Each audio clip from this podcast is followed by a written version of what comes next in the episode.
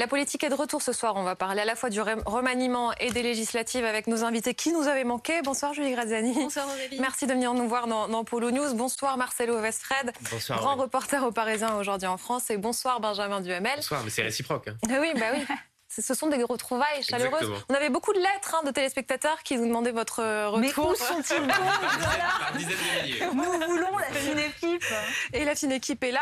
Et une autre, un autre membre de cette fine équipe, c'est Agathe Lambré. Bonsoir Agathe. C'est l'heure des dernières fois pour le gouvernement. C'était une information BFM TV qui est maintenant confirmée. Agathe, dîner d'adieu pour Jean Castex ce soir. Il a invité tout le gouvernement rue de Varennes.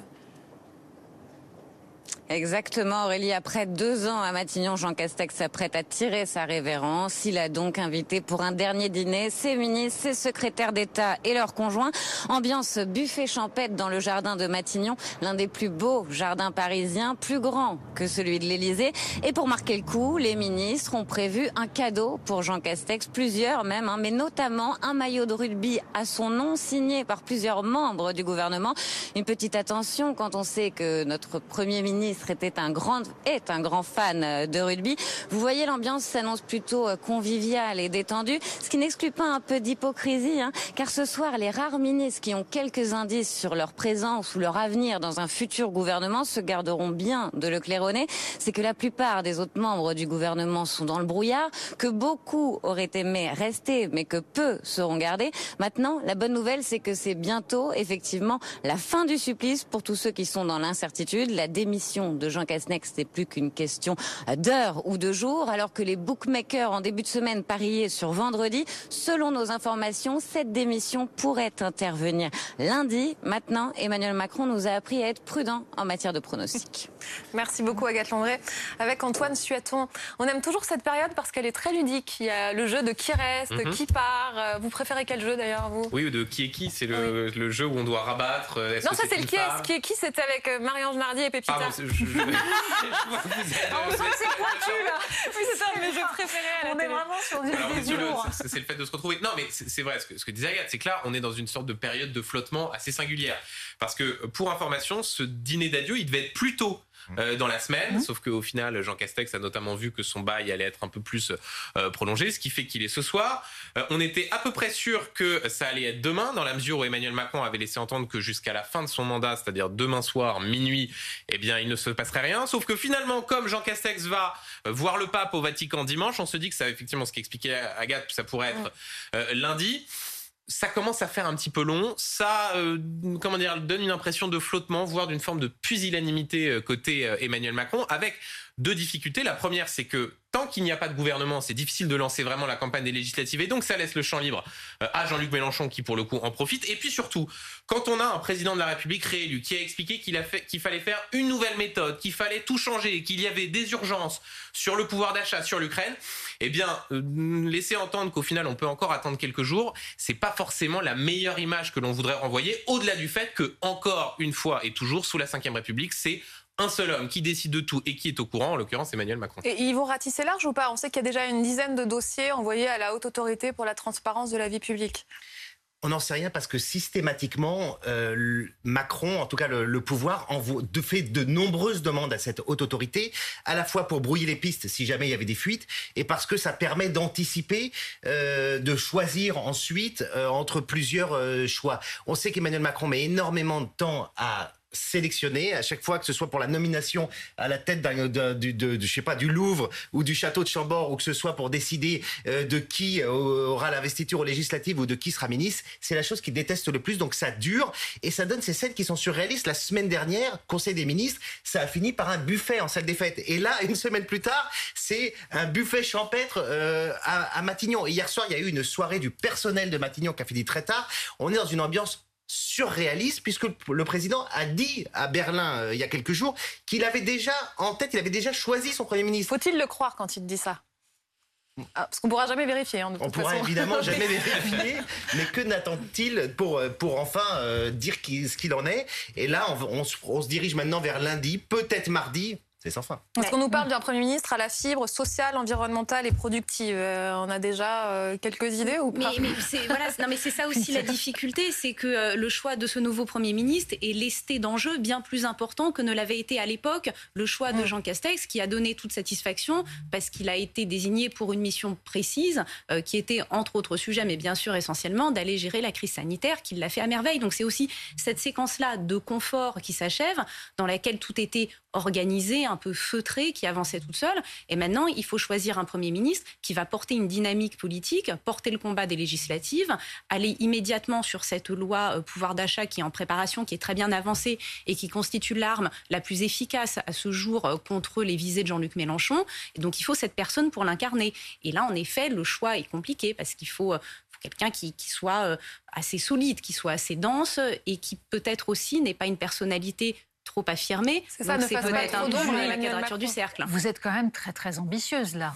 Parce que d'abord, nous dire que J'adore le les Premier ministre robots. euh. doit porter une dynamique alors même que ce qui est en train d'apparaître, c'est qu'en fait, c'est pas grave de pas avoir de Premier ministre, puisqu'on a un président de la République qui fait tout, qui va décider, et que finalement, on est en train surtout de choisir quelqu'un pour sa bonne bouille, sans que ce soit forcément quelqu'un de compétent.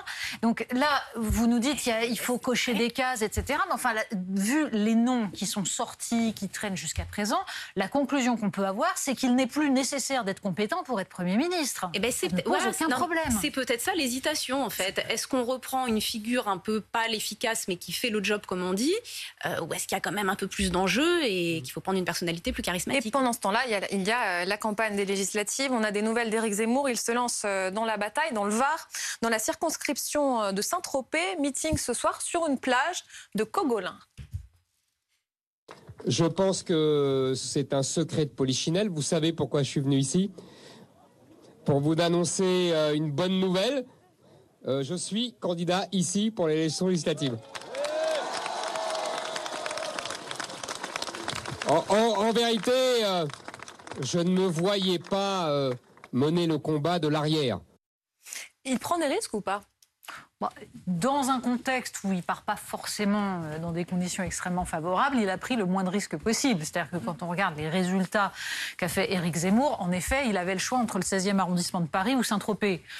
Et, à part ça, on a tous remarqué que la plupart des cadres de reconquête n'y vont pas et que ce sont tous les jeunes, une, une proportion absolument dingue des candidats reconquête à moins de 35 ans. C'est-à-dire qu'en gros, on sait que c'est perdu, donc on envoie les jeunes au casse-pipe. Et Éric Zemmour, lui, va dans le seul endroit, si, si on regarde les résultats en fait, à la présidentielle à Ouais. Saint-Tropez. Dans la ville de Saint-Tropez, c'est 22,42% pour Éric Zemmour. Derrière, quand même, Marine Le Pen qui est à 24,1%. Donc voilà, il est arrivé troisième, mais c'est quand même un, c'est quand même un des endroits où le, le score est très fort, 13,25% sur le département du Var. Donc évidemment que c'est la logique. Après, il est dans une position où, en effet, euh, il joue quand même un peu la survie de ce parti qu'il a lancé, parce que ce n'est pas le tout d'avoir des adhérents. Encore faut-il ensuite que la dynamique euh, se poursuive. Il avait dit, interviewé par Bruce Toussaint, mon bonapartisme me pousse à me présenter. Et en même temps, dans cette interview, il ne disait pas vraiment non plus qu'il était candidat. Non, ça c'est moins qu'on puisse dire. Cette interview était extrêmement floue. Euh, Éric Zemmour, il y avait en, en réalité pas vraiment de bonne solution. S'il n'y allait pas, on aurait tous été les premiers à dire mais comment ça Effectivement, ce leader qui veut absolument imposer ses idées euh, est à la tête d'un parti dont aucun cadre n'est candidat. Et là, euh, il y va et on ne peut que reconnaître que c'est une forme de baroud d'honneur parce que effectivement, la circonscription est meilleure que les autres, mais malgré tout, un, c'est une députée de la République en marche sortante. Deux, Marine Le Pen est arrivée très nettement devant dans cette circonscription, plus de 30%, alors que lui est autour de 15%.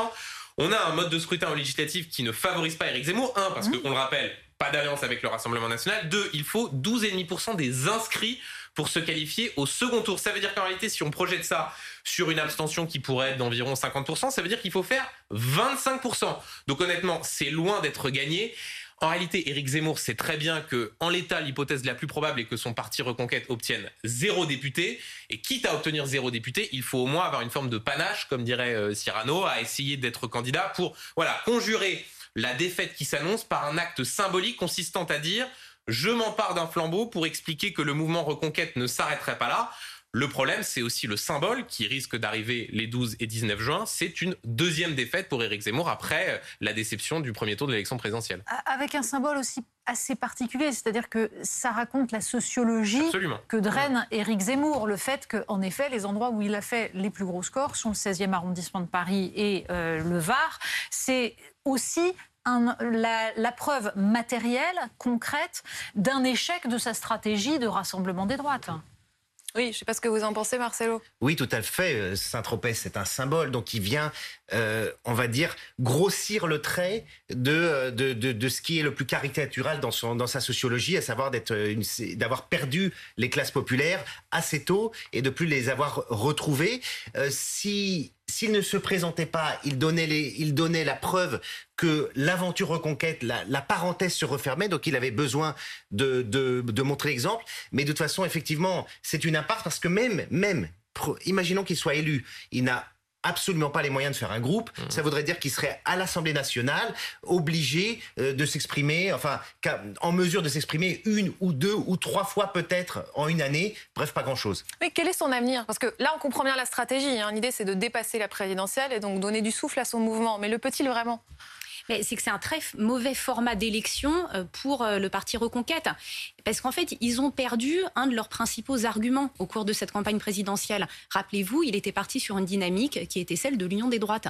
Et il est frappant de constater, alors même qu'il n'y a aucune alliance, ni avec le Rassemblement national, ni a fortiori avec les Républicains, et qu'il n'y en aura pas, mmh. pas dans un futur proche ni moyen, que les candidats Reconquête aux législatives continuent, eux, de communiquer sur l'union des droites.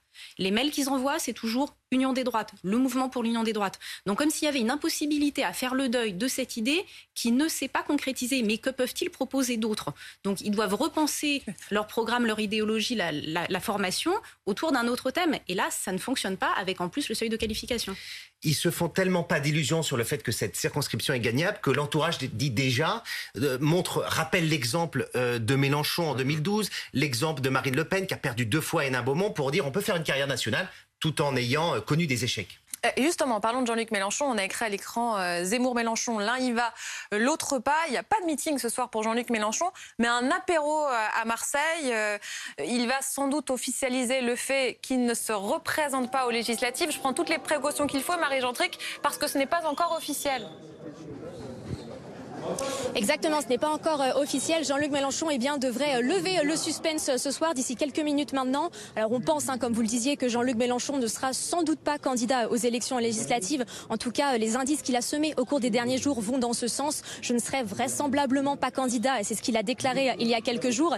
Il explique hein, qu'il se prépare plutôt à être Premier ministre dans le cas où la NUP, la nouvelle Union populaire écologique et sociale, aurait une majorité à l'Assemblée nationale.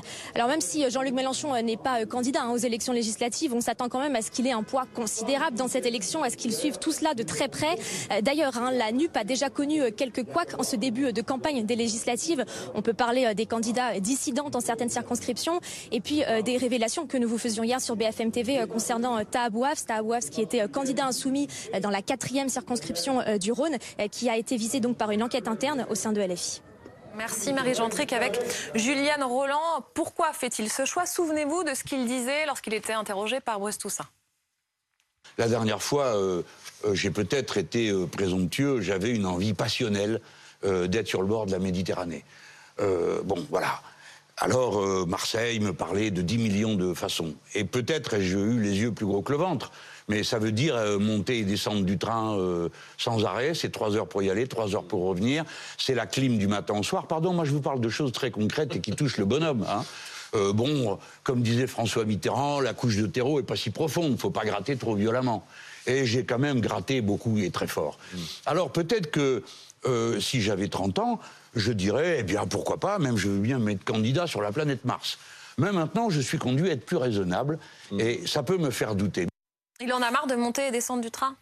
Oui, euh, on peut être assez, euh, comment dire, étonné par ce type d'argument parce que Jean-Luc Mélenchon, rappelez-moi, il veut être euh, Premier ministre, c'est ça, À partir ouais. du 19 juin, on peut quand même se dire qu'en termes de fatigue physique, être à Matignon, hein, l'enfer de Matignon, disent certains, c'est un petit peu plus fatigant qu'effectivement se voir imposer quelques allers-retours Paris, Paris-Marseille. Non, la réalité, c'est que Jean-Luc Mélenchon, désormais, et c'est ce que son entourage explique, ce que ses proches existent, un veut passer le flambeau, en l'occurrence, à un de ses plus proches, Manuel Bompard, qui vraisemblablement va être candidat dans cette circonscription à Marseille, ça c'est le premier élément. Et deuxième élément, s'il ne va pas à Matignon, ce qui reste quand même l'hypothèse la plus probable, veut eh bien s'occuper de l'international, de la réflexion. Il pourrait prendre la tête d'un institut, l'Institut La, la, la Boétie, avec, ils ne le disent pas, mais c'est ce qu'on peut commencer à subodorer, peut-être la possibilité de se préparer pour un autre scrutin dans 5 ans, Ça y- alors même Ça y ressemble, hein ah, Ça y ressemble, alors même qu'il avait dit que, honnêtement, c'était vraisemblablement euh, la dernière fois qu'il se, se présenterait. Il y a un autre problème dans son raisonnement, c'est que Jean-Luc Mélenchon dit on peut très bien être nommé, être, euh, être- aller à Matignon sans être candidat aux législatives. C'est vrai. Ouais, Jean Castex n'était pas euh, n'était pas député. La difficulté, c'est que aller à Matignon en période de cohabitation, eh bien là, pour le coup, les trois qui y sont arrivés, c'est-à-dire euh, vous avez euh, Édouard Balladur, vous avez Lionel Jospin et vous avez Jacques Chirac par le passé. Eh bien, les trois, en l'occurrence, étaient candidats à la députation. C'est Oui. bien que cet argument-là, quand même, il pose un problème parce que malgré tout, Éric Zemmour y va, Marine Le Pen y va. Euh, Il y a une difficulté, même pour animer l'opposition. Si euh, Jean-Luc Mélenchon ne réussit pas son pari d'aller à Matignon, mais réussit son pari que la France Insoumise soit le premier euh, groupe d'opposition. Lui que l'on a pu voir s'agiter pendant ce quinquennat à être un tribun formidable, à interpeller les ministres, ça veut dire que là, concrètement, il laissera la place. Donc il y a quand même une difficulté et une forme d'étonnement à voir Jean-Luc Mélenchon faire ce choix de ne pas être candidat aux législatives. Je ne retiendrai pas l'argument qui consiste à dire que les trois premiers ministres de cohabitation ont été candidats parce que c'était dans des circonstances et dans- avec des institutions qui étaient extrêmement différentes. Et Mais justement, on continuait à respecter cette idée que véritablement c'est le chef de la majorité qui euh, arrive à Matignon. On voit bien que les choses ont changé et on voit bien que c'est pas le chef de la majorité parlementaire mais le chef de l'opposition en fait qui arriverait, c'est-à-dire que c'est ça compte moins. En revanche, en revanche, en effet, il y a un problème majeur de ligne dans ce mouvement qu'est la NUP, c'est-à-dire un- une question de savoir de quel côté ça va pencher.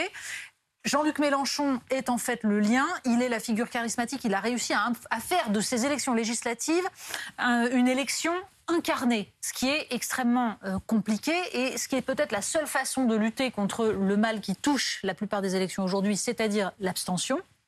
Il a clairement réveillé un peu les choses et de toute façon, il joue une sorte de va-tout.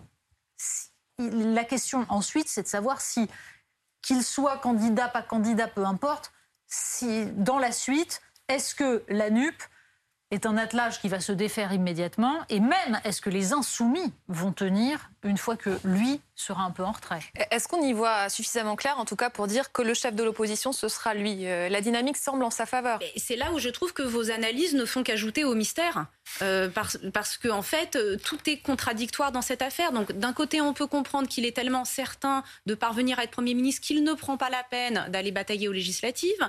De l'autre, en effet, il n'y a rien de certain du tout, et ça pourrait permettre de donner un supplément d'âme à cette campagne et de motiver les troupes aussi. Mm. C'est- C'est motivant d'avoir le chef euh, qui s'y met lui-même. Euh, on invoque l'argument de la fatigue qu'on a peut-être balayé un petit peu, mais il y a peut-être de la sincérité là-dedans aussi. C'est peut-être Oui, une manière déjà de se mettre réellement opérationnellement en retrait de la vie politique et d'avoir véritablement passé le flambeau et de se dire allez je tente ce dernier coup magnifique. Mhm. Euh, si j'y arrive tant mieux. Mais sinon eh bien j'aurais préparé la suite de mon mouvement. J'hésite un peu entre différentes interprétations. Il n'y a rien qui permet de trancher à ce stade. Mais quand on regarde les sondages, ils sont en sa faveur ou pas, Marcelo? Ils sont en sa faveur si on les regarde globalement. Sauf que les circonscriptions, les législatives, c'est des mini présidentielles partout. Donc si vous avez énormément de voix, par exemple euh, dans des quartiers populaires, vous pouvez l'emporter là, mais ça ne veut pas dire que vous avez, euh, vous allez prendre les autres circonscriptions. Donc les sondages sont à prendre avec extrêmement, avec beaucoup de pincettes. Moi, j'ai plutôt tendance à prendre au sérieux sa, volonté de retrait. Parce que j'oublie pas qu'en 2015, il voulait euh, passer le relais à François Delapierre, qui était son, son très proche et qui, qui est décédé.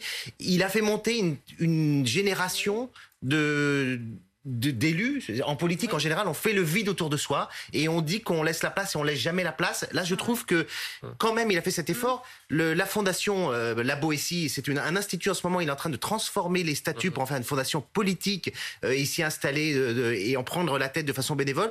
Il a 70 ans j'ai pourquoi pas Je pense que c'est possible qu'effectivement on peut en tout cas lui faire crédit d'être en train de faire quelque chose qu'on fait Il a- jamais, qui est il a passer la main. créé une nouvelle génération politique, ce qui est extrêmement rare. En revanche, c'est une nouvelle génération fracturée avec des gens qui ne sont pas forcément sur les mêmes lignes. Donc, est-ce que ça Et, tient et derrière? il n'a désigné aucun successeur parmi euh, tous ces talents. Manuel Bompard, qui est l'homme qui a organisé, qui a négocié la l'accord de la NUP et qui sera sans doute maintenant euh, euh, candidat à Marseille, et c'est un personnage. Adrien Cadenas c'en est un autre. Mathilde Panot, qui est à la tête du groupe à l'Assemblée nationale, est un autre personnage. On a beaucoup de personnages. Qui est désigné? Qui va prendre le flambeau? Ça, on n'en sait rien. Merci beaucoup à tous les trois d'être venus nous voir dans la pr- première partie de Polo News, puisque oui, ça continue dans un instant.